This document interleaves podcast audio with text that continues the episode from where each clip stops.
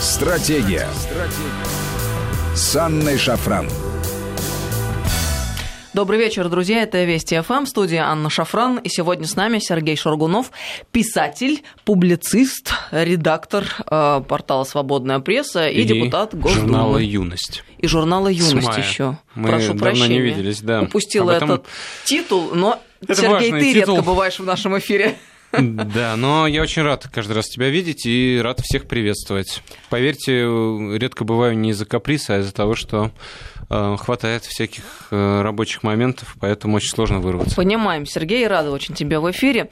Э, Рада вдвойне, потому что тут накануне встал со всей своей очевидностью вопрос русского языка, и вчера состоялся совет по русскому Мгм. языку, и сегодня съезд общества русской словесности. И еще и с вчера был тобой. съезд учителей. Совершенно верно, да. И с тобой, как с писателем, хотелось бы на этот счет поподробнее поговорить. Друзья, я вам напомню наши контакты. СМС-портал короткий номер 5533. Со слова «Вести» начинайте сообщения свои. И WhatsApp Viber плюс 7903 170 6363. Сюда бесплатно можно писать. Кстати, подписывайтесь на телеграм-канал нашей радиостанции. Он называется «Вести FM+,» плюс слитно. Сергей, у тебя есть канал? Конечно, подписывайтесь на меня. Сергей Шургунов набирайте, найдете. Просто по-русски Сергей Шаргунов. Да, Подписывайтесь, друзья. Сергей Шаргунов русскими буквами. Шафран. Это мой канал. Подписывайтесь. Ну, вначале э, с грустной новости. Умер литературный критик Лев Аннинский. Э, Да. Церемония прощания пройдет 8 ноября в Центральном доме литераторов. Собственно, пресс-секретарь э, Центрального дома литераторов и сообщила об этом. Э, Был сотрудником журналов «Знамя», «Дружба народов», «Литературное обозрение». «Родина». Юность. Между Юность, прочим. да, время и мы.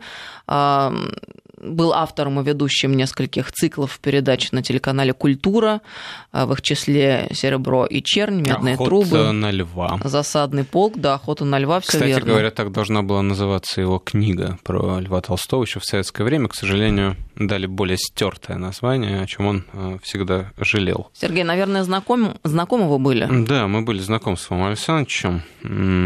Вообще, конечно, человек очень интересной судьбы, сложный, успевший даже в кино сыграть в детстве. Э, Пожалуй, первый такой заметный советский критик, который стал писать в такой очень оригинальной и свободной манере. Нет, конечно, было много разных очень интересных, ярких, сильных критиков, страстных. Там можно вспоминать там, Владимира Лакшина, можно, можно вспоминать э, Виктора Шкловского. Но вот э, манера письма, которая была у Льва Александровича Анинского, э, каким-то образом потом передалась целому поколению критиков. Что называется, так модно стало писать. И надо сказать, что все его тексты, с одной стороны, были всегда интеллектуальные. Он много внимания уделял отечественной истории, э, в том числе вот этому постоянному противоборству, которое было в нашей истории, теме раскола, теме розни. У него были умные тексты. А с другой стороны, они были такие поэтично-интуитивные. Он каждый раз э, через слово нащупывал какой-то особый таинственный смысл. В общем, он писал даже не в полной мере литературно-критические тексты, а он был настоящий эссеист. Сво- Своего рода это была такая поэзия, которая проявлялась в э, литературоведении. И, кроме всего прочего, это, это был драгоценный собеседник, конечно, умнейший, сложнейший, глубокий человек, который всем сердцем болел за Россию. И он был, кстати, одним из первых, кто пытался преодолеть эту казалось бы, непреодолимую пропасть между нашими прогрессистами и почвенниками. Он в 90-е годы, когда накал страстей был особенно суров, э, сказал, я мечтаю в один день опубликоваться в газете «Завтра» и в газете «Сегодня». Это забавно звучит. Э, Сейчас уже нет газеты сегодня, но это была такая, как принято говорить, э, ультралиберальная газета, вот газета «Завтра», возглавляет Александр Андреевич Проханов. И действительно, Анинский со своей позиции, со своими мыслями о трагизме и великолепии нашей истории, м, со своим удивительным взглядом на литературу, со своим чутьем к слову, э, печатался в разных изданиях, оставаясь самим собой, последовательным. И где-то, можно сказать, что Анинский подал пример для других, потому что когда в начале нулевых я начал печататься с литературными текстами, когда появилось э, поколение пишущих, которых начали называть новыми реалистами, мы действительно стали публиковаться в изданиях разной направленности, и в «Завтра», и в «Новой газете», и в журнале «Знамя», и в нашем «Современнике», но всегда со своим мнением. И вообще вот эта правильная идея, которая всегда была, наверное, важной для литературы, любить и свободу, и родину, и не разделять в своем сердце то и другое, это было в Ванинском. Это э, здорово и замечательно, потому что позволяет возвращаться к его текстам. И очень грустно и печально, что Лев Александрович ушел. Кстати говоря, он был еще членом жюри премии «Ясная поляна» и часто бывал там, вот на земле Льва Толстого э, в Тульской губернии. И, кроме всего прочего, я знаю, что все тексты, которые были в, под прицелом этого жюри, где такие замечательные люди, как Евгений Водолазкин, Алексей Варламов, Павел Басинский, все тексты Лев Александрович до последнего читал внимательно. И в каждом номере журнала «Юность» а, публиковал свои эссе. И вот сейчас его последний текст выйдет у нас в юности. Вечная память Льву Александровичу. Царствие небесное. Ты когда говоришь о том, что Лев Анинский все читал, а да, да, я подробно, вот в эпоху 21 века и постмодерна довольно экзотично уже звучит. Я себя поймал на мысли в эпоху клипового мышления, так довольно старомодно.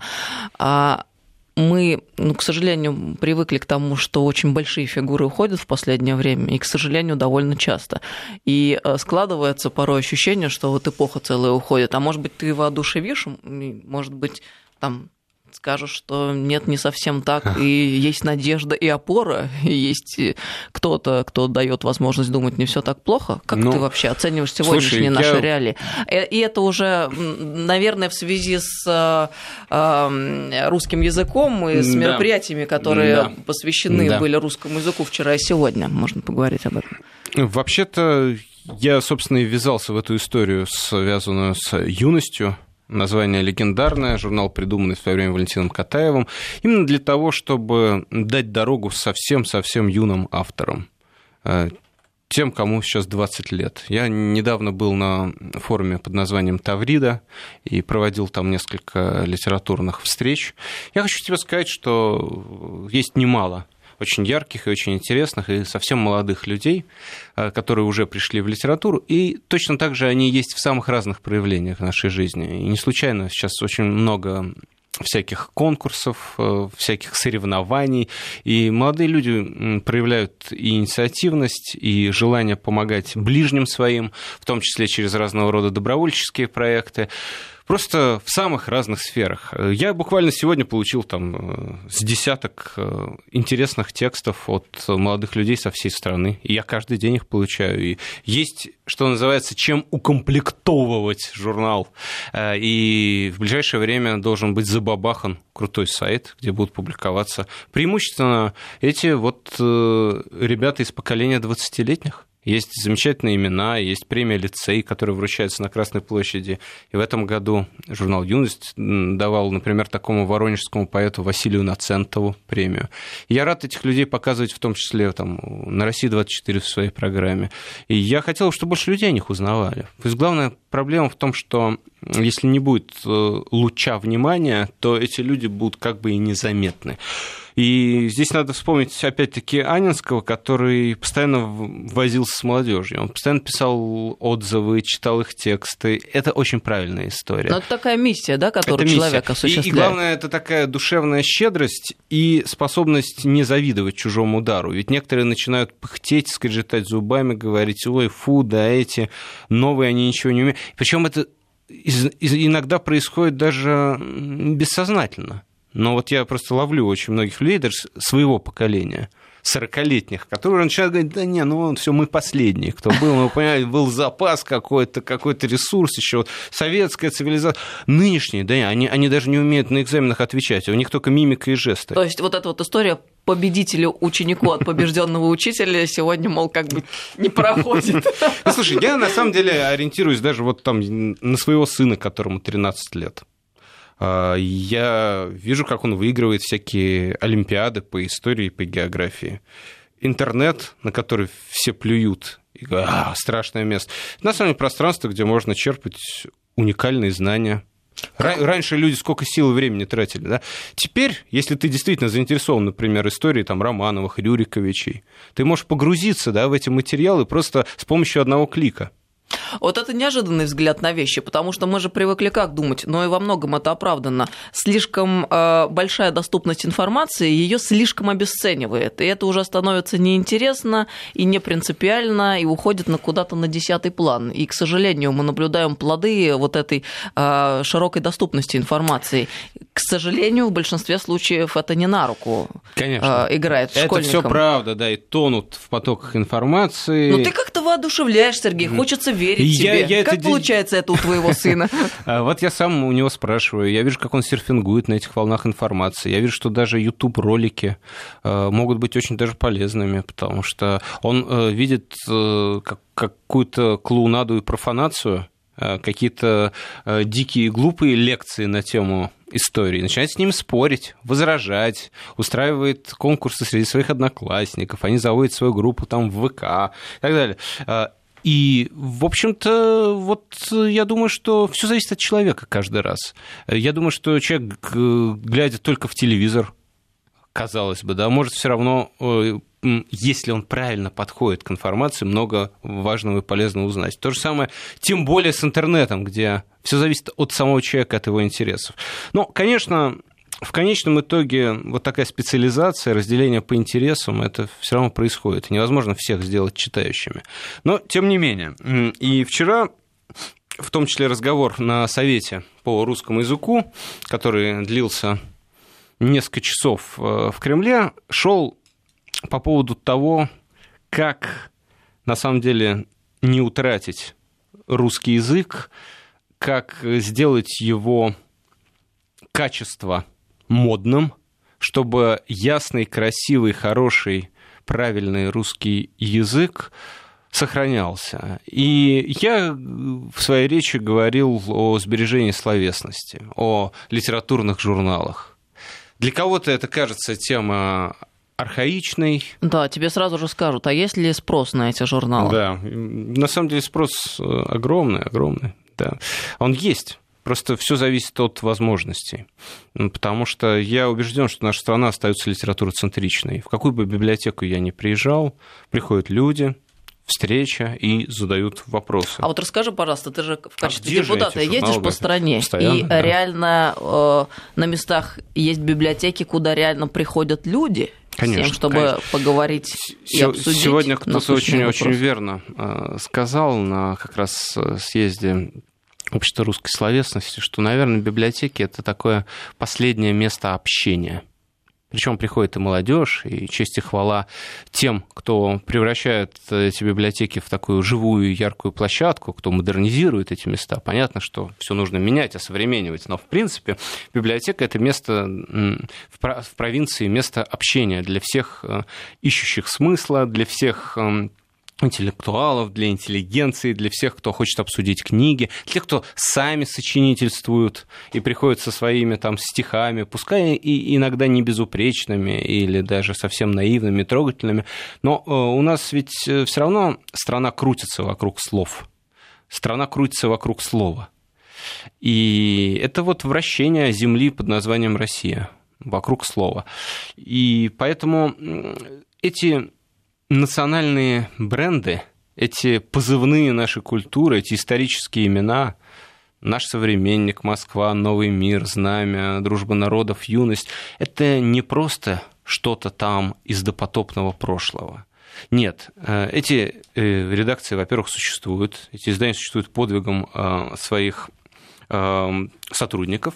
И больше того, вот молодые люди вот на той же Тавриде, где раздают нехилые гранты абсолютно заслуженно. Вот молодые люди, которые пишут прозу, поэзию, критику, эссеистику, которые хотят знать, где им печататься, они задаются вопросом, ага, а как напечататься в толстом журнале? Для них это по-прежнему главный вопрос. Толстяки – это наше достояние. То есть это такая часть жизни, которая скрыта от э, широкой общественности, но на самом деле которая довольно бурно развивается. Ну, это все результат некоторого э, псевдорыночного варварского погрома в культуре когда в какой-то момент стали говорить, что не нужны книжные магазины, не нужны библиотеки, Вообще, сама по себе культура это нечто непонятное с точки зрения варварской коммерции... Ну, с точки зрения извлечения прибыли, конечно. Да. Что такое э, э, библиотека? Это ж, это ж, вот все, что связано с культурой, это что-то такое нелепое, странное, э, что можно вытеснить на обочину. Но, слава Прямой богу, прибыли не приносит. На, наконец-то сегодня уже начались разговоры о том, что, наверное, не экономика главное, не человек на службе экономики, и uh-huh. что ложкой надо есть, а молотком забивать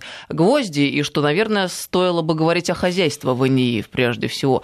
Я вот все таки привыкла привыкла мыслить оптимистичными категориями и смотреть с оптимизмом в будущее. И мне кажется, что мы сейчас находимся в том моменте, когда, в принципе, способны собраться как с точки зрения страны а с тем, чтобы сформулировать идеологию нашу и, в конце концов, ее закрепить в необходимом основополагающем документе, так и ну, это невозможно. Это все системно должно происходить. С точки зрения организации народного хозяйства, и то, о чем ты говоришь, это ведь все об одном, о том, что мы, наконец, 2007 года, а, с того момента, когда прозвучала мюнхенская речь Путина, а, изменились, мы уже другие.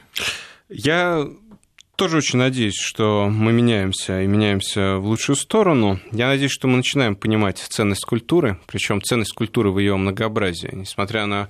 Меня совершенно не пугает слово идеология, но я предпочитаю слово смысл. И мне дорого то, что литературные журналы по-прежнему продолжают ту самую полемику западников и славянофилов. Это люди, зачастую диаметрально противоположных взглядов, которые, тем не менее, сберегают э, драгоценные крупицы словесности. Нужно понимать, что хорошая литература всегда, что называется, полифонична, то есть многоголоса. И настоящие писатели все равно не укладываются в прокрустово ложа никаких идеологем. И здесь есть, конечно, всегда опасность, что придет чиновник и скажет, ага, все, теперь вы будете подчиняться моему ведомству и писать, как я вам скажу, что все было, значит, правильно, хорошо. Так не получится. Даже, даже э, Шолохов своего Мелехова не э, превратил в пламенного коммуниста, хотя вещь писалась в самые суровые годы, и писатель Алексей Толстой по заданию партии специально ездил в Вешенскую уговаривать. Нет, литература живет по законам правды, иначе это не литература. Но, тем не менее, культура — это искусство — это то, что преображает человеческую личность. Кажется, это начали понимать, и понимать, что все не, сводится к тому, к чему сводилось в эпоху малиновых пиджаков. Больше того, у нас э, очень часто, вырубая вишневый сад искусства, эм, убеждали, что так положено, так типа МВФ нам заповедовал, так типа во всем просвещенном мире живут, но это не так. Э, те же литературные журналы, при том, что это наше э, русское национальное явление, это XIX век, это э, и советский период, когда Э, укрепились и родились многие именно уникальные толстяки. Тем не менее, надо понимать, что на Западе есть э, известные и весьма популярные издания The White Review, Paris Review, Гранта, N плюс один, Микс Винниз, а Нью-Йоркер с совокупным тиражом больше миллиона экземпляров в каждом номере печатает литературу, причем литературу серьезную. Это не только рассказы, это и поэзия, между прочим. Да, там бизнес вкладывается. У нас, к сожалению, пока еще, будем честны с тобой, Анна, бизнес не дошел до этого понимания, что если его не принуждают, да, он большой, в качестве с большой неохотой. благотворительности бизнес делает там. А, да, в конечном итоге, ведь надо же еще и прийти к читателю. Если бы наши журналы, и литературные журналы выглядели бы там понаряднее, если бы они продавались в киосках, да, если бы каждый человек мог знать, куда прийти, если бы они были доступны. Конечно же, вся страна бы читала, всем же интересно. У нас есть этот запрос. У нас каждый год выходит 5-7 хороших произведений. Практически все хорошие писатели прошли и проходят через эти журналы, печатаются в них. Журнал это не то же самое, что издательство, это уникальный коктейль, где самые разные жанры. Все это есть, запрос-то есть. И больше того, когда наш глянец наш буржуазный глянец, там к Новому году э, выпускает литературный номер, там, ну, неважно, там GQ, Esquire, Snob, конечно, все это расходится. Это покупает. А людям приятно ощущать да. себя интеллектуалом, да, пусть да, даже псевдо. Да. Но там же платят неплохие деньги, говорю я, сам не раз печатавшись в таких номерах. Нет, я про читателей, которые... Ну, конечно, ну, слушай, это, это там... У нас, конечно, нет никакого среднего класса, тем не менее, там это определенная, так сказать, прослойка крупных городов. Ты покупаешь это... журналы, тебе кажется, что ты сопричастен всему этому красивому Ну, и здорово, миру. что какая-то мода на это стала возникать. Еще некоторое время назад, э, к сожалению, вообще не было ни издательств. Я прекрасно помню, как приходил в литературу в начале нулевых, когда там было, по сути, всего одно издательство «Вагриус», и, и то, в общем, все дышало на ладан. Э, но, к сожалению, то, что происходит с журналами, это настоящее безобразие. И я рад, что в целом президент со мной согласен, и я рад, что он сказал, что надо готовить конкретные предложения по этому поводу. И вчера мы с ним еще после совета переговорили. Я ему подарил э, журналы, э, несколько номеров юности. И мы договорились, что будем что будет подготавливаться вполне конкретное предложение по спасению того, что называется национальным достоянием. Вчера и Дмитрий Бак, э, директор литературного музея, очень справедливо говорил о том, что, может быть, их нужно, эти самые журналы, просто зафиксировать как национальное достояние, по сути, как, ну, вот как музеи существуют, да, а, но вокруг них должна быть жизнь, молодежь, там, самые веселые прибамбасы, движ, а, конечно, какие-нибудь скайп-конференции с кучей там всяких вузов, да, естественно, это, это все должно расцветать э, бурным цветом, но в принципе, э, это наша драгоценность. Вот эти названия. Понимаешь, октябрь закрылся легендарный октябрь, где печатались мирового уровня писатели наши отечественные. Здесь, на улице Правда, у них редакция теперь пустует, но их выкинули, чтобы кто-то въехал, понимаешь? Сейчас въедут там, да, откроют там что-то коммерческое. Это неправильно. И там газету «Литросия» выгоняют с помещения. «Новый мир» хотят выгнать из их легендарного твардовского помещения на Пушкинской. Но это все постыдно и нечестно. И, конечно, возглавив юность, я просто вот вплотную столкнулся с этими вопросами, я понял, что нужно сделать так, чтобы снова заговорили об этих журналах. Нужно им сейчас оказать поддержку нормальную, достойную, сделать так, чтобы они распространялись, чтобы эти сайты были популярны. И это все возможно. И тогда возникнет и у них самих воля к выживанию. Но ведь речь идет не о каких-то там супербюджетах, а просто о там, минимальных даже с точки зрения того, что выделяется на культуру расходах, а минимальных. И президент сейчас сказал, что дело не в деньгах, потому что это небольшие деньги. Здесь важно просто понять механизм этой поддержки. Я думаю, что в ближайшее время, поскольку сейчас после вчерашнего моего выступления на Совете посыпались звонки разных чиновников, мы придем к правильной формуле поддержки этих, не побоюсь высоких слов, очагов культуры. Но состоялся еще и съезд общества русской словесности да, сегодня. сегодня был. Ты тоже принимал участие? Да. Частично съезде. принимал участие, потому что сегодня еще и Госдума, но э, принимал участие, да, был, выступал там и Святейший, и э, несколько наших министров. История хорошая, интересная. Э, рад, что не просто участвую в этом обществе, но и э, стараюсь помогать этому обществу в каких-то очень важных вещах. Например, в том, чтобы просто литература не пропадала из поля зрения наших людей. Мы прервемся на несколько минут на новости. Перед этим хочу зачитать цитату. Это нам слушатель прислал. «Моя специальность – это русские тексты. Не учить читателя читать, а понять личность автора». Так Лев Анинский определил дело своей жизни. Литературой я согласен заниматься в любом качестве – учителя, журналиста, критика, редактора, как угодно, лишь бы находиться в царстве русских текстов. Мне хотелось, чтобы прозвучала цитата. Прекрасные слова прекрасного Александровича. С нами сегодня в программе Сергей Шаргунов. Продолжим после новостей. Стратегия. Стратегия. С Анной Шафран. Добрый вечер, друзья. Мы продолжаем беседу. А с нами Сергей Шаргунов, писатель, депутат Госдумы, главный редактор журнала «Юность», редактор портала «Главная свободная пресса» и так далее, и так далее. Много титулов у Сергея. А мы... Ну ладно, если скажут просто русский писатель, мне это будет самое приятное. Э, говорим мы о русском языке и о его состоянии на день сегодняшний, поскольку вчера Совет по русскому языку состоялся и сегодня съезд общества русской словесности. Хочется верить, что это все хорошие симптомы. Почему? Потому что Но мы не можем не беспокоиться о состоянии русского языка, естественно. И э, в этом смысле... Э, Тема образования, кстати. Конечно, очень, да. Очень и очень обсуждалась везде и всюду. И вчера на Совете, на мой взгляд, очень важные слова произносил наш, возможно, последний деревенщик, уже не молодой писатель Борис Якимов. А, он говорил о положении сельских школ, о том, что возраст учителей русского языка и литературы все выше и выше, э, все более пожилые люди преподают, все меньше и меньше этих преподавателей, все меньше этих школ.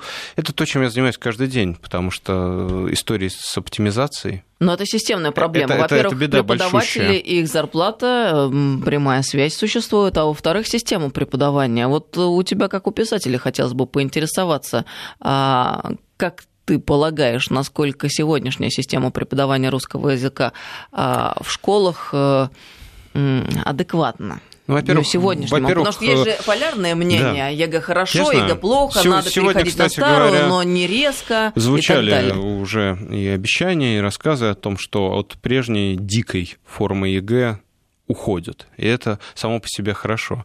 Больших усилий, в том числе и моих персональных, стоило возвращение жанра сочинения. Вообще приходится много возвращать. Но опять-таки, ты понимаешь, его вернули, но это превращается зачастую в такой постмодерн, когда э, возникает закос под ретро как у нас во многих сейчас сферах жизни, но наполнения уже нет, поскольку нет уже тех учителей, которые знают, что это такое сочинение как ты, раскрыть тему. Ты серьезно? Ну, конечно. То есть да. мы уже даже до такой ну, степени... Ну, поэтому даже... это превращается в формализм и отписку. И многие уже плюются. Ну, что вы нам навязали сочинение? Ну, пиши там, абы что там. Слушай, я обожала в школе я писать тоже. сочинение, это у меня было у самое любимое занятие. Несколько тетрадей списано сочинениями. Причем а, у нас было разделение труда в классе, я вообще в техническом классе угу. училась. У меня с алгеброй не очень, и мне помогали на контрольных по алгебре мальчики, а я мальчикам а, на уроках литературы писала тезисы, по которым они дальше сочинения разворачивали. Я все-таки убежден в том, что по-прежнему писать надо. Еще Петр Первый об этом говорил. А, вот и чтобы дурь каждого видна была, и наоборот, чтобы и ум, и оригинальность, и то, как прочитан текст.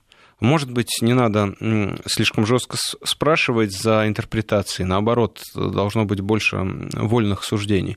Я, когда меня приглашают вести уроки, соглашаюсь. И по всей стране их проводил, и даже в шукшинских сростках на Алтае.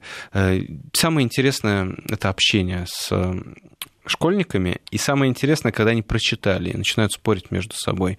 Но все зависит всегда от преподавателей. И тут все упирается, конечно, в то, сколько они получают, и каково будет количество их. Например, там филологические кафедры просто тотально закрываются и оказываются неукомплектованы. Беда. С педагогами похожая проблема. Вот с, с этим нужно что-то делать, потому что э, в противном случае, ну, просто у них не будет, у этих э, педагогов ни желания, ни интереса правильным образом преподавать, так, чтобы зацепить самих учащихся. А что касается уроков русского языка и литературы, ну да, есть определенные сокращения, но все-таки вышли на определенный золотой стандарт какой-то список литературы. Есть хорошие э, сдвиги вот э, с того самого там 16 года, как это общество возникло, русское словесность, есть неплохие изменения в сфере образования, кстати говоря. И есть надежды, что удастся еще кое-что добавить э, хорошее и правильное. Но э, все по-прежнему упирается, конечно, и в семью, и в школу, то есть в людей. Э, я всем советую, читайте книжки вслух. Я недавно ознакомился с какой-то ужасной статистикой, что, значит, в советское время 80% детей получали свои первые книжки от родителей. А сейчас только якобы 7. А откуда остальные получают? Это вообще непонятная ситуация. Сегодня это там звучало с высоких трибун в том числе. Я не хочу верить в такие цифры. Многие говорят, что э, родителям сейчас вообще нет, э, э, нет, нет, нет дела до чтения, а по сути, значит, до своих чад. Детский садик, вот а как, откуда? Вот так, а ты представь себе, вот есть э, там понятная нам привычная с тобой, да, картина мира. Ну, конечно, Квартира, есть там, книжки, да, игрушки, дом, да, все книги, ребенку а, к сожалению, надо у очень многих, да, вот такое понимание, что, да, ну, это там идти покупать эти книги. Первые, вот мы говорим о первых книжках. В итоге, да, в садике, потом в школе. К сожалению, это получается. Пожалуйста, покупайте книги, бумажные книги. Пожалуйста, читайте книги вслух. А расскажи, пожалуйста, это очень интересно про твой личный опыт. Вот ты говоришь, у тебя сын 13 лет, да, и он а, а дочке довольно... моей 7 месяцев, поэтому... Поздравляем тебя да, еще раз, да. Э, ее первые книги тоже она еще не вполне воспринимает, конечно, но э, я ее называю буквоедом, потому что она там берет эти книги и жует. Э, очень трогательно общается со всеми этими картинками, уже узнает собачку там и так далее, и гавкает. И я считаю, что очень важно читать стихи, в том числе стихи Александра Сергеевича, э, буквально с колыбели. А сыном своим 13-летним ты читаешь вслух сейчас по-прежнему? Так, по-честному а, только, ты знаешь, Сергей. Э, да я абсолютно честен. Ну, не всегда, конечно, но он меня экзаменует, скорее. Последнее время, там еще несколько лет назад я ему читал какие-то куски, отрывки и сумел его пристрастить к классике через, не боюсь этого слова, трэш, там, зачитывая страшные куски из Николая Васильевича Гоголя. О, я так и думала, да. Ви, наверное, да? Началось все с этого, да. Нам учительница по литературе говорила, ну как вам объяснить? Раньше не было кино, и ужастики это был Гоголь. Это правда. Так и есть. Хорошая идея. Не, ну вообще-то вкус к литературе рождается именно из интереса. Поэтому в последнее время, да, он меня скорее экзаменует по историческим вопросам и срамит, потому что я не всегда могу ответить, поскольку э, вот это здорово, когда наши дети нас превосходят. И поэтому не все так плачевно. Я спрашиваю про его одноклассников, и, в общем, оказывается, что многие из них э, вполне себе начитанные ребята. То есть мне кажется, что есть еще такое неправильное восприятие, что все потеряно. Нет, не так. Но э, детская литература, я не считаю, что сейчас я перескакиваю на другую тему, но эта тема очень связана. Детская литература это то, что тоже требует огромной поддержки. Детское книгоиздание – потому что есть э, некоторые отдельные премии. Там есть замечательная премия Сергея Владимировича Михалкова. Я хочу сказать, что присылайте туда тексты все, кто пишут для детей. Как председатель жюри этой премии говорю. Есть там премия Маршака Чуковского.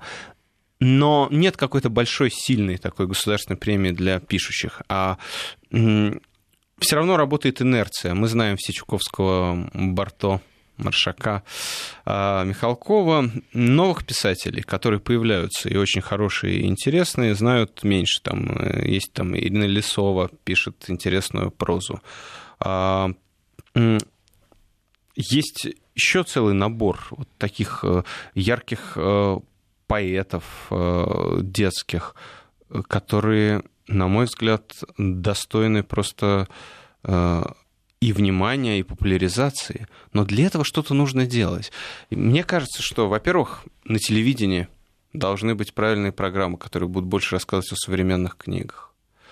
Во-вторых, нужно снять э, пресловутый НДС с книг, как это сделано э, в большинстве стран в Европе, на Западе, чтобы книги хотя бы вдвое подешевели, потому что многие книги просто недоступны. То есть это государственная программа? Да, да, да. Я думаю, что нужна правильная программа, связанная с интернетом, с соцсетями, с Ютубом, чтобы там возникали интересные ролики с чтением современных и классических стихов. Начинать надо, конечно, с детей, потому что у детей, слава богу, есть время для того, чтобы погрузиться в прекрасную литературу. Потом уже будет, будет не до этого. А ты можешь ухватить вот тот момент э, детонации, когда вдруг твоему сыну стало интересно читать? Мне, я почему спрашиваю? Потому что у меня у самой сына 11-летний, и у многих наших слушателей тоже дети, и это проблема. Проблема, а интернет, проблема, сеть, да. книги, что с этим делать? Чем-то заинтересовать. Рецепта здесь нет, и я по-прежнему понимаю, что не все ему интересно читать, и я по-прежнему надеюсь, что дойдет дойдут у него руки до каких-то книг, которых пока не дошли, но э, все же хорошая литература, она всегда, всегда интересна. И когда он там читает там, э, «Убить пересмешника», он увлечен, ему это интересно. Когда он читает Дон Кихота, да, он там трактует все это по-своему, считает э, э Дон Кихота дурачиной, и считает, что нет никакого повода для восхищения, никакая это не романтика, сам напросился, но тем не менее читает и обсуждает. Мне кажется, нужно обсуждать со своими детьми книги. Может быть, а, ваши дети — это ваши глаза. Ну, не совсем так даже. Но это ваша возможность, скажу я так, перечитать какие-то книги. и поспорить потом с ними, а может быть поспорить с самими собой. То есть это как бы вот э, ваш шанс вернуться к тому, что читалось когда-то. Ведь хорошие книги надо читать несколько раз в жизни. Ну, взять тоже Анну Каренину. И каждый раз, каждый раз открывается какой-то новый слой этого произведения. Это не теория. Это, на самом деле, без этого нет личности, без этого нет восприятия актуальных событий. Без этого, без этого нет сложности, э, без этого нет глубины, потому что если не читать э, литературу, то человек сразу ловится на удочку любых фейков и любого бреда. Литература да, делает человека, как мне кажется, подготовленным к э, искушениям, соблазнам и клоунаде нашего времени. Когда мы сокрушаемся по поводу размывающих сознание потоков информации, понимаешь, «А, тут то написано, это, полторы тысячи телеграм-каналов перед глазами, а вот э, отключи телефон, поставь на авиарежим и прочитай, ну, прочитай, например, там э, несколько страниц из э, «Тихого дона» или прочитай, несколько страниц из «Очарованного странника» Николая Семеновича Лескова, или прочитай кого-то из современных писателей, там э, новый суперавангардный роман Михаила Елизарова под названием «Земля» или книгу «Брисбен» Евгения Водолазкина. Погрузись в это. Это изменит твое сознание, даст э, некое другое, более серьезное измерение твоей жизни. То есть, на самом деле, литература дает почву под ногами, делает жизнь более осмысленной. Я вот прямо в это верю. Я с тобой абсолютно согласна. То, что называется 3D, но на самом деле не 3D, там гораздо больше сторон. Лирическое отступление. Ты просто про Анну Каренину вдруг вспомнил. А про что Анна Каренина для тебя? Недавно перечитывал снова. Мне просто вот всегда интересует этот вопрос. Анна Каренина там кому сочувствовать? Про а, что книга? Ну, сочувствовать надо фру-фру, конечно. Той лошади, которую загнали. Это в первую очередь, то, что ее безумно жалко, и во время этих гонок до последнего э, веришь, что она благополучно из них выйдет, но, к сожалению, ломает хребет. Не буду спойлерить. А, вообще, Ответ такой. А, это, конечно, не про то, про что хотел сказать автор. А про что хотел сказать автор? Потому что и Лев Николаевич, и Федор Михайлович хотели сказать про одно, а получалось всегда, как у великих писателей, про гораздо, гораздо большее. Потому что были такие девочки, они написали письмо Льву Николаевичу и написали там... «А, ведь скажите, это ведь про то, что нехорошо вести плохой образ жизни и разрушать семьи, и тогда будешь наказанный. Вы абсолютно правы, дорогие девочки, ответил вам Лев Николаевич.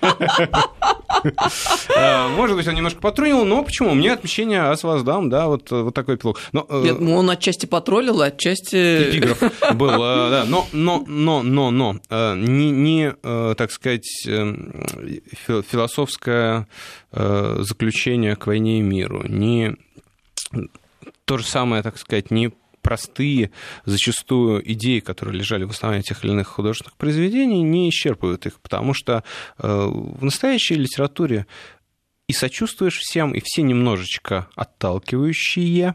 Ну, и... как в жизни, нет да, добряков да. и злодеев. И в этом есть большая литература, потому что все многогранно. Мне, например, Стива нравится. Э, с, э, с его, так сказать, утренней газетой и, так сказать, любовью посидеть за столом и повести, так сказать, эм, э, прогрессистские и довольно бессмысленные беседы. Такой милый, милый типаж, по-своему очаровательный, а кому-то он отвратителен. А, но в конечном итоге ведь, мне кажется, Толстой влюблен в свою Анну.